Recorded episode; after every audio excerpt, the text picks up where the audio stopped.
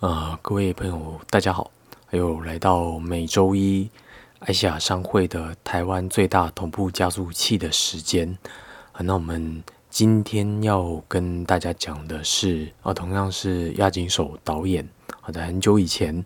他的一个作品，又是《机动警察》第二集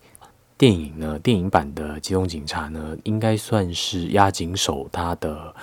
导演生涯的最高的杰作吧，好，后面做的功课《机动队》系列其实基本上没有超过这个这一部作品哦，因为这部作品里面讲的东西本身呢，就是押井守他自己身为一个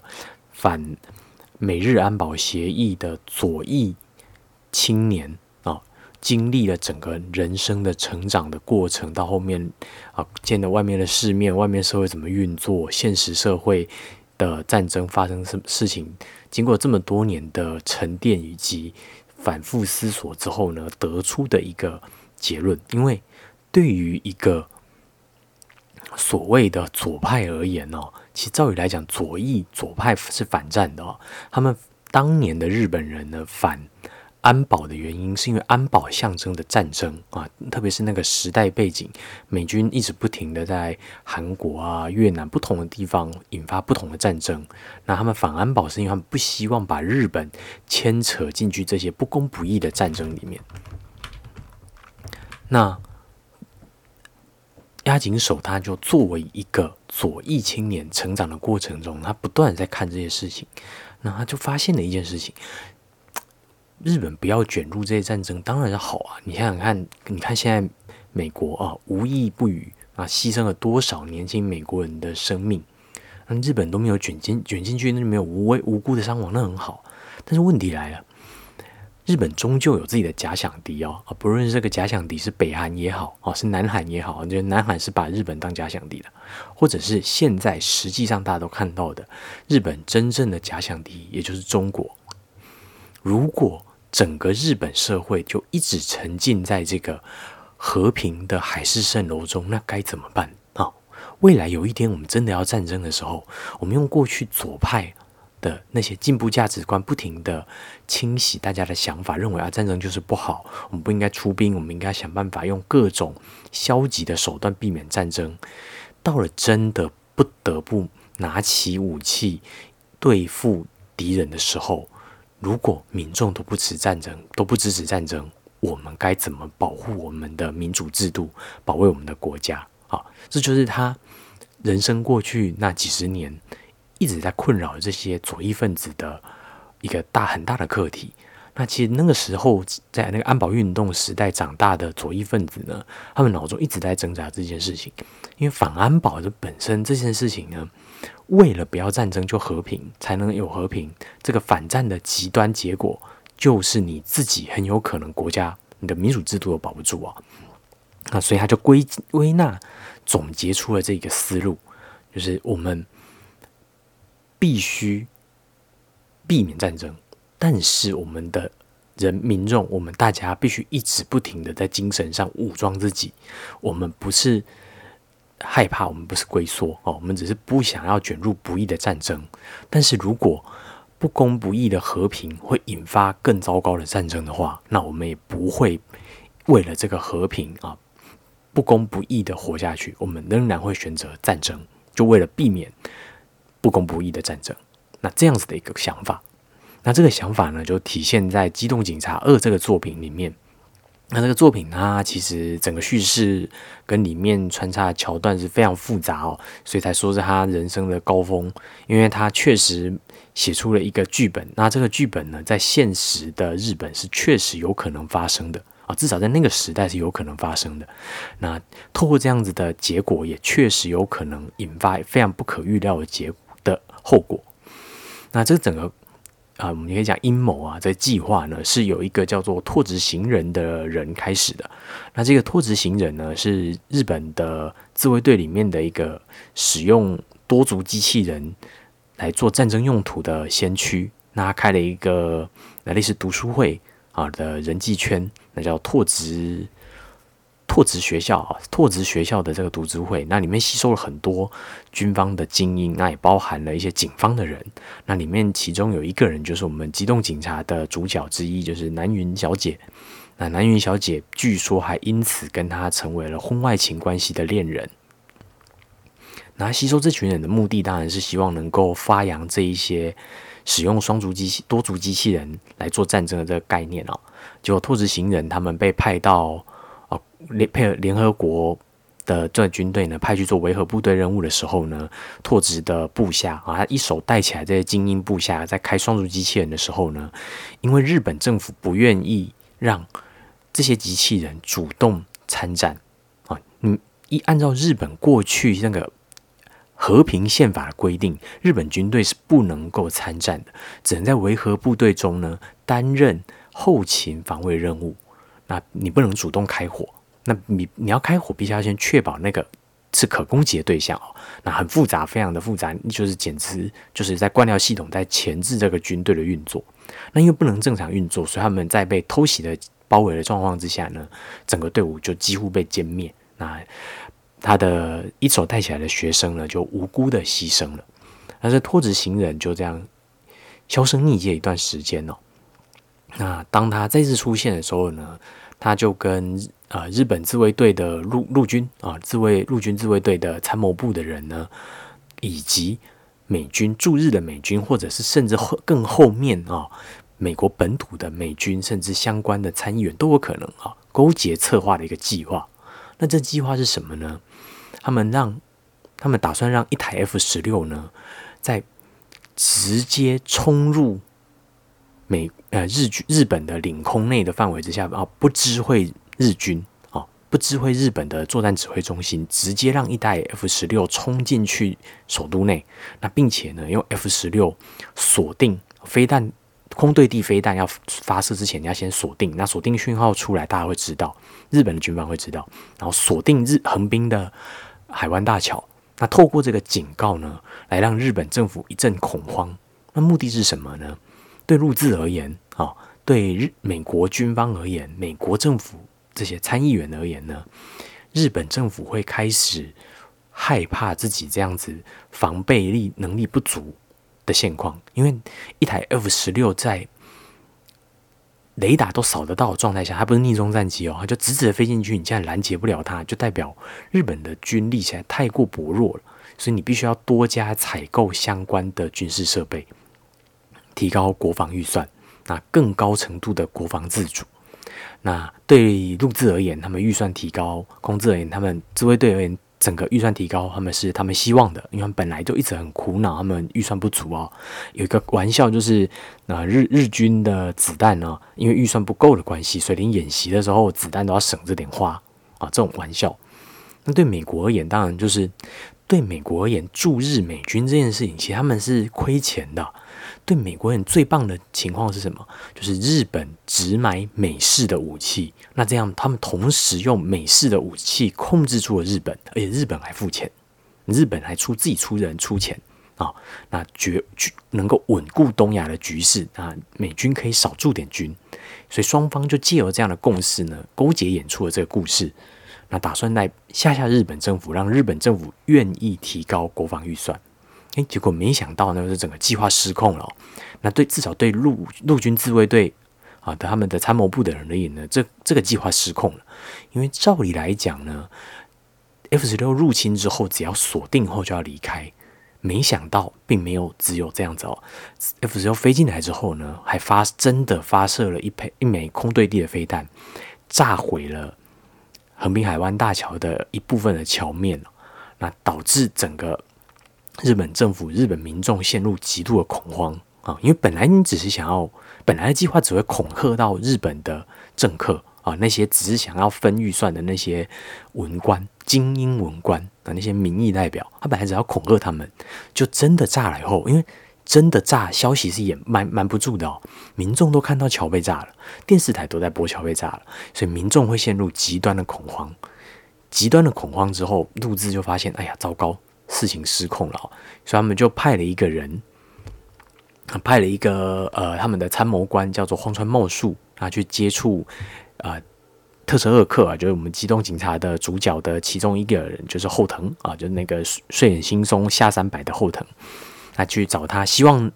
他呢能够啊使用特车二克这个力量，以及特车二克不同于日本警察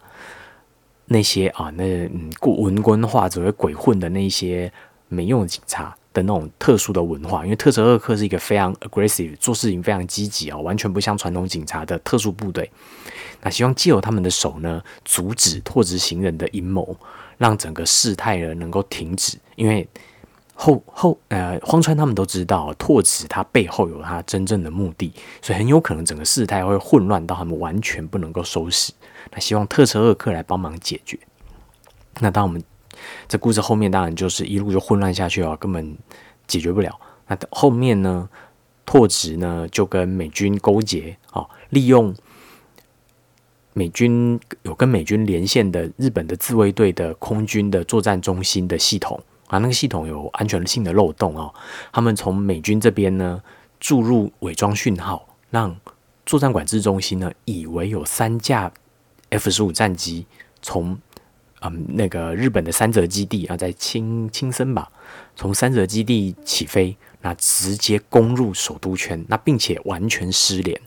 那等到他们恢复跟三泽基地的通讯的时候呢，问三泽基地怎么会飞飞过机过来？三泽基地竟然还回答他们：没有，我们没有飞飞机过去啊，你搞错了吧？可是雷达上确实扫到了三架飞机哦，那他们只好紧急叫在空中的其他。能够起飞的其他飞机去拦截这三架飞机，就当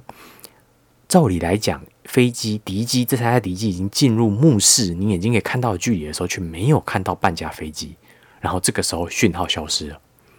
那这整个闹剧哦，就是比前一个 F 十六这个呢更强烈的警告。啊，在逼迫日本政府采取下一个手段，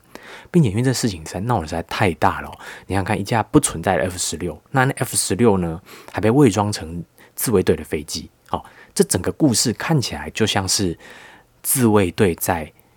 试图搞政变，试图对日本政府这些文官、民意代表呢恐吓啊，恐吓他们，逼他们做些什么那样子的一个这样子的一个啊舞台剧哦。非常夸张荒谬的剧，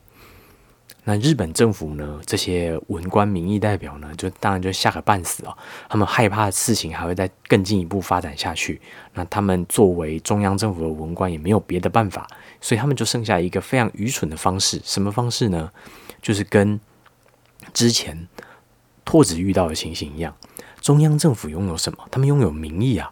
他们拥有民意所授予的权柄。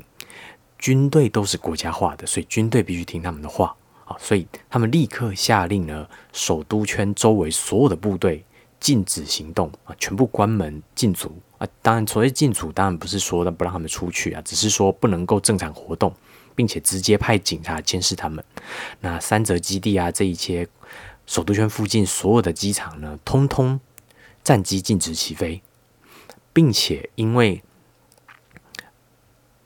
呃，自卫队他们三军的幕僚长呢，本来试图抖出这件事情的真相啊，就是这整个事情就是战管战作战的管制中心被害了嘛，被害你才会这样子虚惊一场啊。那为什么会被害？都是因为啊长期啊什么击毙啊，你系统还买那种有漏洞什么什么，他把他们打算把它全部揭发出来。那中央政府为了保护自己啊，这些民意代表为了执政党为了保护自己，那自然只能把消息压下去，那不让三军的幕僚长说出事实。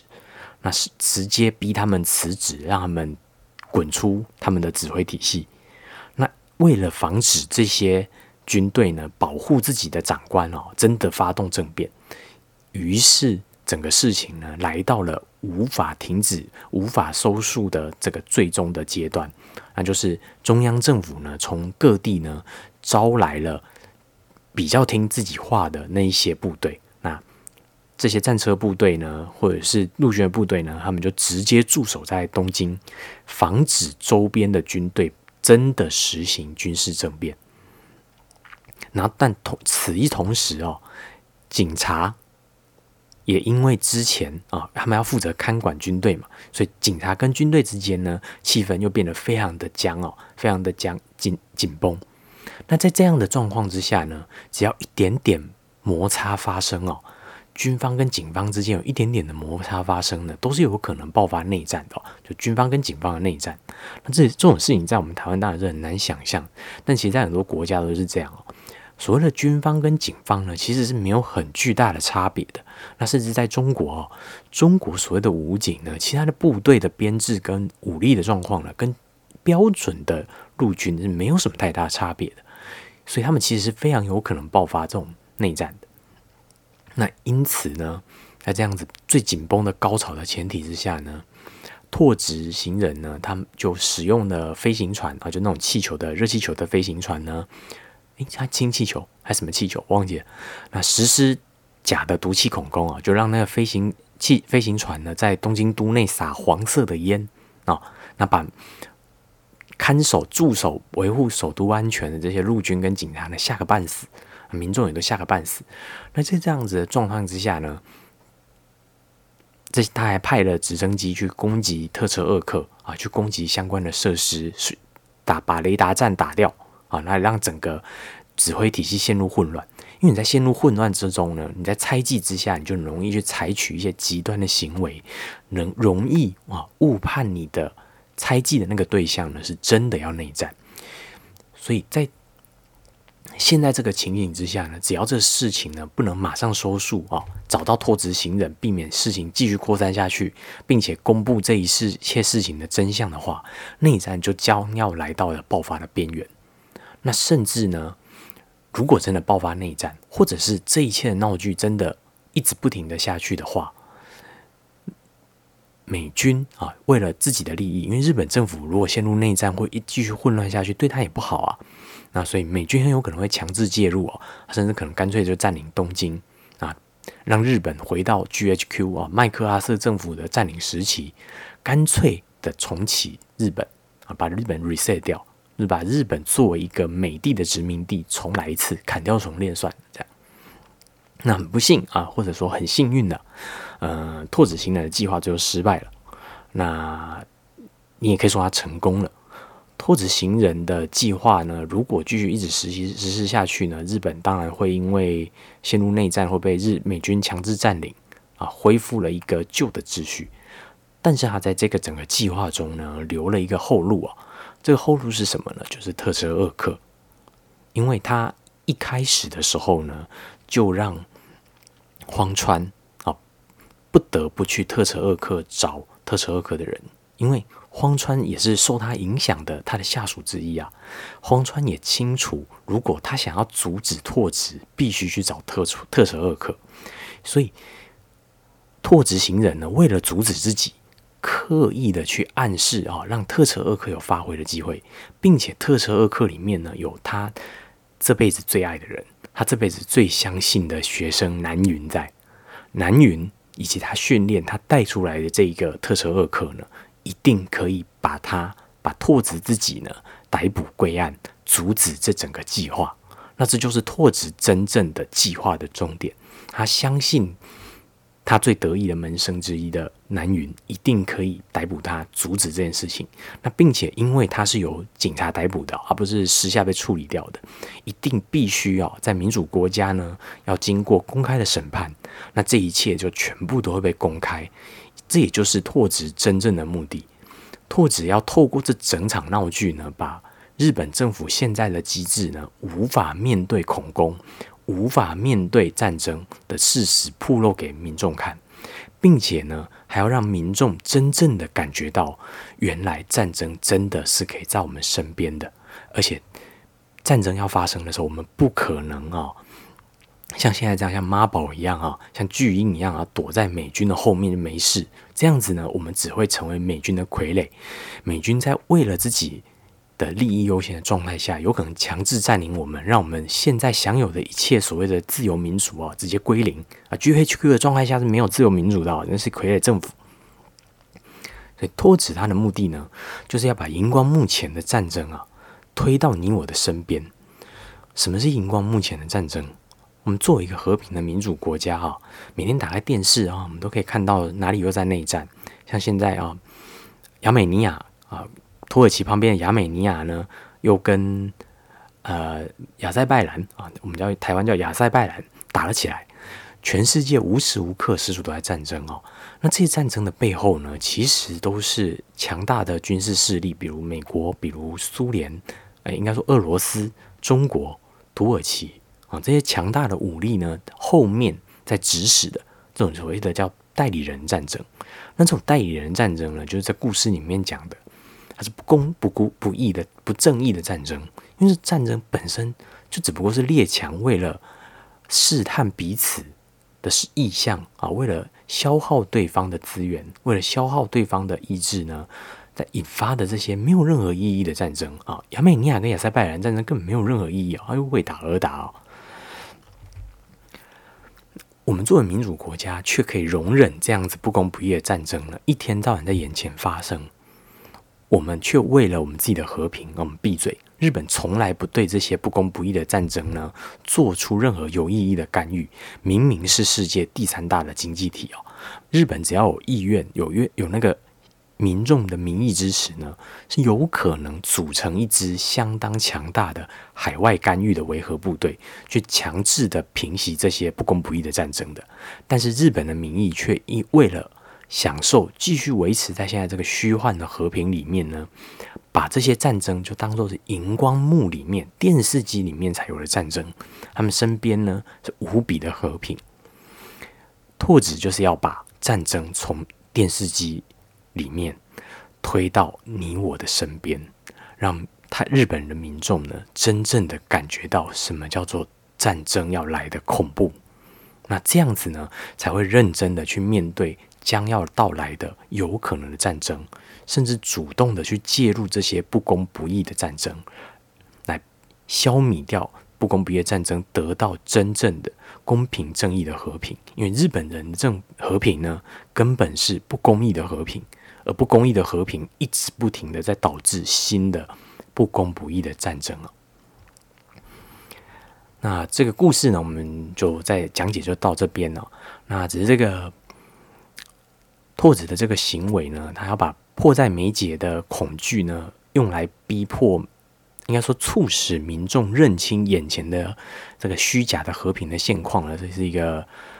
对现代的台湾人而言啊，是一个很重要的事情啊。为什么这么说呢？那柯文哲上周啊，对，就我们的台北市长柯文哲，大家都知道很爱讲干话的柯文哲呢，他上周呢去议会呢，面对国民党团的质询，那被国民党的议员呢。啊，他是去专案报告啊，被国民党的议员呢问说：“哎，万一两岸开战啊，北市是首要的目标。我们大家都知道，共军的目前已知的作战计划之一就是用两栖登陆作战。那从没有意外的话，从台北港那一带登陆，然后他们会用那个气垫船之类的东西呢，沿着淡水河直接往上游开，那直接进入台北城，占领首都，然后达到最小消耗的。”前提之下，这样的条件之下，能够占领台湾的行政中枢，那就有这方式呢，来逼迫整个台湾投降。那这是共军目前已知最有可能采取的计划。所以台北市成为首要目标那作为市长的柯文哲啊，要如何去确保人民的生命财产安全啊？台台北市议员、国民党议员就这样问柯文哲啊，如何让伤害最小？那以科你的什么两岸一家亲的立场啊，是支持我们要武力还是和平解决？那听到这个问题啊，柯文哲就当然他不敢回答啊。呃，他虽然爱讲两岸一家亲，但大家都知道这个问题根本就没有办法回答啊。你回答任何答案都是错的。那他就啊一声啊，叹叹一口气啊。然后接下来讲这句话就是最有趣的地方。他觉得台湾民众面对现在这样的情况啊，还很淡定啊。哦，他也觉得是很奇怪哦，那是台北市都已经到了即将要被两栖登陆作战的这个高风险的状况之下了，但台湾民众每天还是马照跑，舞照跳啊，啊，大家台股继续创新高啊，然后呃，房市经过了前面 Q one Q two 因为疫情的暴跌之后呢，马上回稳。啊，因为现在资金热钱非常腐烂，所以你很容易贷九成贷。那还有人在开玩笑说：“哎，现在九成贷正好啊，因为要是战争打来了，哎，说不定不用还了。”那和平白痴到这种程度啊，就是战争都快来了，就大家狂买房啊，假装就觉得战争不会发生。所以柯文哲他自己都觉得很奇怪，他会觉得很奇怪的原因，当然是因为他虽然很爱讲讲安一家亲，但是面对中共武力犯台的风险哦，在过去几十年来，可能过去从蒋介石逃来台湾以来，共军侵台风险现在是最高的，而且之后以后只会更高啊，不会越来越低。这么高的风险，大家可能吓得笑死，吓得都要吓死啊！就民台湾民众还那么淡定，那当然觉得很奇怪。那这也就是为什么我们现在他讲这个观察是真的是很命中啊。你这不不得不说柯文哲爱讲干话，就是因为他的干话很多时候是贴切贴切一些社会大学士直觉的那种想法跟观察啊。为什么到现在啊，我们还在吵一些有的没有的？你知道过去两周最大的啊，网络声量最大、民意声量最大的事情啊，第一个瘦肉瘦肉精啊，民众都知道瘦肉精就是等于美国保护费，美美国保护费啊，炒这个有任何意义吗？没有啊，美国百美国人就摆明要来收保护费，你不可能不缴哦，就还可以炒。那我们都知道那些那些都知道，没什么好前提的，就是交保护费而已。那第二个什么东西声量最大？为了因应共军犯台啊，我们我们要把一年期义务役。啊，就是二零零七以后退伍，还有一年当一年兵的那些义务役呢，延长教招，并且要提高教招的频率，并且教招又从七天改成十四天。那这些人优先教招，于是就有一部分的人开始出来天天吵，他们觉得不公平啊！为什么是他们优先？为什么不是当四个月的优先？啊，为什么不找那些四个月？他们只当四个月，他们比较爽啊！为什么是我们？啊，这吵这种事情啊，我们当一年以上的啊，我是下，而且我是下士啊，我几我除役年龄更晚，我都没有在靠背什么了，我都没有在叫什么了。哎，就这些人啊，当最少年啊一年的兵的人，他们只不过比那么少数台湾不到十 percent 的男成年男性呢，当的兵还要少而已，他们都可以吵公平不公平，实在是很奇怪哦。为什么会吵这种时候在吵不公平不公平？照理来讲，战争都在眼前呢，你要保家卫国。你想保护你心爱的人，你应该是自愿想要去教招啊。像我身边的朋友，我们大家都年纪比较大，都三十岁以上啊，大部分人都解招了。我们都很学，呃，现在都反而都很想要去教招啊。我们都很想要好好的去使用现在最新的步枪，还有新的现役配发的这整套的战术背心的装备，以便未来有需要我们的时候，我们真的可以派上用场。结果竟然有人在吵这种不公平。这种不公平到底有什么意义啊？我真的不懂。那除了显得你小家小鼻子、小眼睛、小家子气而已，没有以外，没有任何意义哦。那为什么还可以现在这个时候还在吵这些鸡毛蒜皮的事情啊？这种像柯文哲讲，就他觉得台湾民众很淡定，还在讲这些东西啊，就觉得很奇怪。就是因为对于战争这件事情啊，台湾人认知呢还在荧光幕上啊，因为台湾已经几十年没有战争了。那大概从蒋经国的时期开始，台湾就再也没有真正的卷入战争。你身边不会有人战死啊，军队死人通常都是因为啊操作的失误啊，或者是军中的一些自杀之类的事情。所以，我们已经离战争很远了。我们是一个跟日本一样啊，等同接近和平白痴的社会。明明共军已经在我们门口演习，共军已经在试图模拟啊怎么样。同时打击我们以及我们的盟友美军在关岛的基地了，但是我们还可以炒一些枝微末节啊，跟防卫国土一点都没有关系的事情。那大家对防卫国土呢相关的议题也都兴趣缺缺啊，整个舆论都集中在很奇怪的地方啊，比如现在还在吵我们要支持拜登，为什么？因为拜登比较进步，川普虽然挺台湾，但他不进步，他吵这种事情啊，真是一点意义都没有。那为什么会可以会这样？照理来讲啊，如果今天是我们是美国啊，我们是正常一点的国家，那以川普来说啊，如果习近平敢在他门口射导弹啊，或者是像金正恩那样啊，试图射导弹来美国，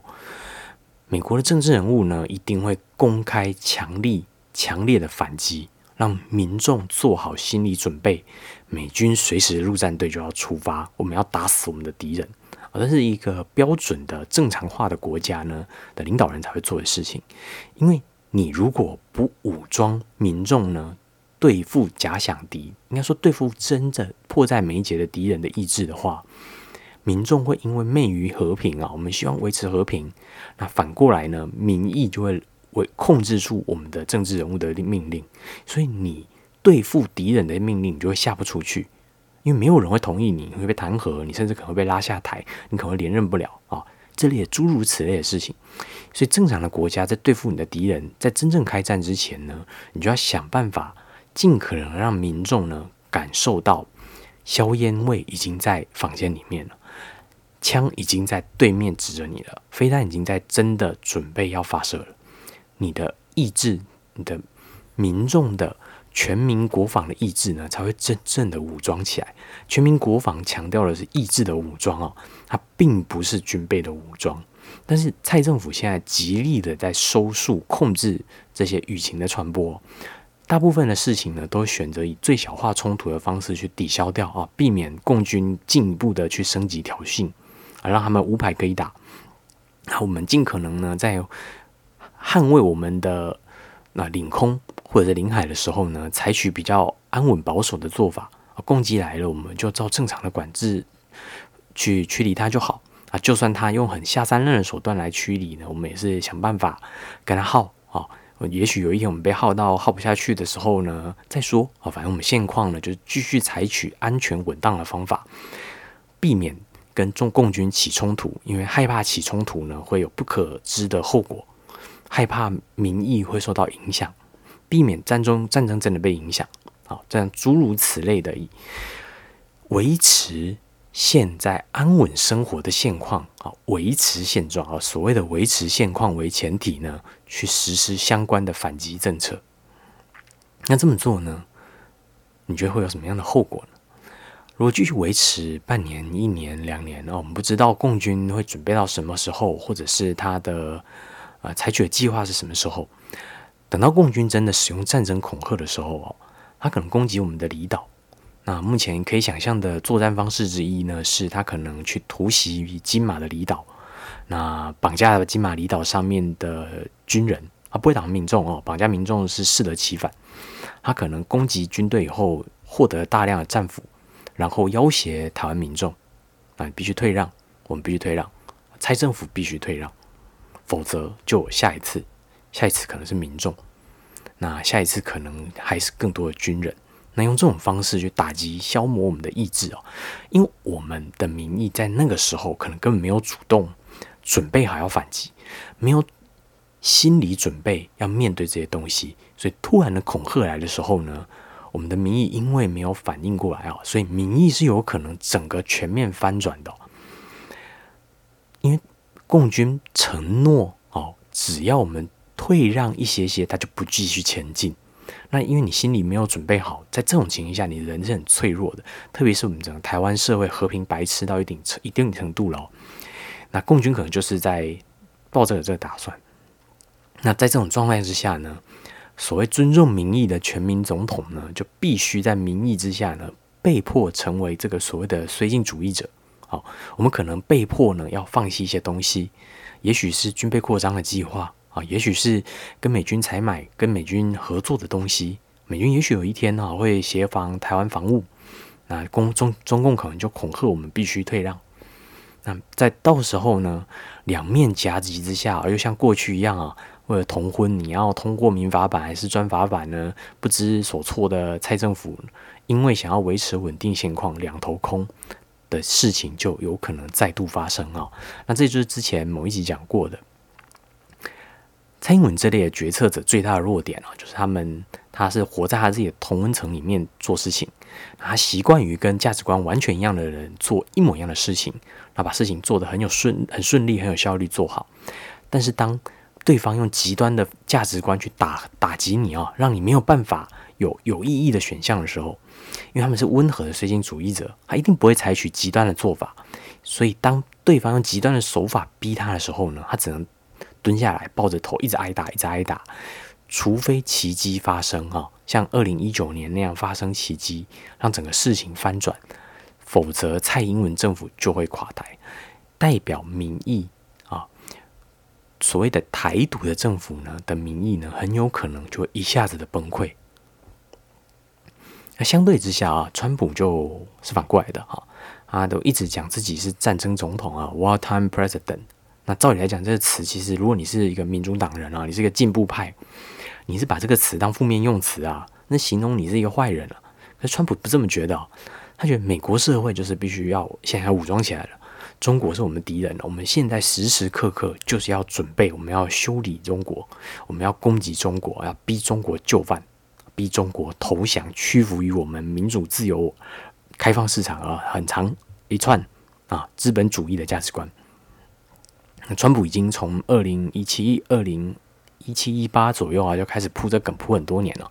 那美国的民意才能在他的呼吁之下，支持与中国决战，那逆转成一个对台湾有利的局势。在川普上台的时候啊，美国民意愿意支持台湾、保护台湾、反击攻击中国的美国呢？美国人呢，大概只有十几 percent 的支持度诶，现在已经接近四成、四成了。如果不是川普 carry 啊啊，他制造出了这个全新的舆论高度，蔡政府这种绥靖主义的做法呢，很有可能一直不停的让台湾台湾人啊维持和平白痴的状况，一直维持到呢，当共军真的来犯的时候，因为美国民意不愿意出兵协防台湾，于是我们就真的首战集中战哦。我们可能被夺下台北之后，就直接弃甲投降，因为大家发现不能搭捷运上班啊，没薪水，大家就投降了啊，这么荒谬的现象，在面临这种有限度的区域战争啊，死伤很少的战争的时候呢，一恐吓就民意反转，导致啊维持台湾主权独立的这个目标，这个呃现况呢功亏一篑。但是就是中共现在想打的新新形态的战争。或者说，美国想打的新形态的战争，这整个战争呢，目的都不是要死多少人啊，我要杀了你多少军队，要消耗你多少资源，而且不是这场新形态的战争呢，打的是彼此意志与价值观的摧毁！美共军派战机、派船啊，侵入我们领海、领空，一直不停的骚扰我们，让我们不堪其扰。那美军被迫大幅度的更改他的训练、作战以及防卫的计划，美军大量的消耗他的油料跟零组件啊，飞机、战机的零组件，让他的轰炸机呢必须从美国本土起飞啊，不能从很近的关岛。透过这种方式呢，彼此互相摧毁意志啊，因为民主社会到最后你会回头检视啊，我们花这么多钱在防卫共军，有没有意义啊？我们可不可以做一点比较意义的事情？美国舆论很随时有可能在十年、二十年后呢，就像现在支不支持出兵中东一样，瞬间归零哦。台湾很有可能因为这样，在十年、二十年后呢，突然间没有了美国这个最有力、最确定的后盾。那如果到时候台湾人还是现在这样啊，被蔡政府豢养的好好的和平白痴的台湾人这样，还在不停的讨论左交议题的台湾人。到时候我们要怎么办？我们的意志会真的可以撑过那一天吗？我们的民主自由的价值观真的愿意为了保卫这个价值观呢，牺牲和平吗？还是我们为了和平自愿放弃自己的民主自由的价值观，宁愿继续回去卑躬屈膝呢？那最后我们结语啊，我们就用。这个剧中啊，我们后藤三白眼的后藤下三白眼的后藤呢，他问荒川茂树一句的一句话啊，因为荒川跟他说，拓执行人的目的呢是要把战争呢推到日本人的身边。那后藤就问荒川呢，那战争什么时候会开始呢？那荒川就所回答他了，战争已经开始了，我们现在其实战争已经开始了。好，我们今天的节目就到这边啊，下礼拜一样继续，谢谢大家。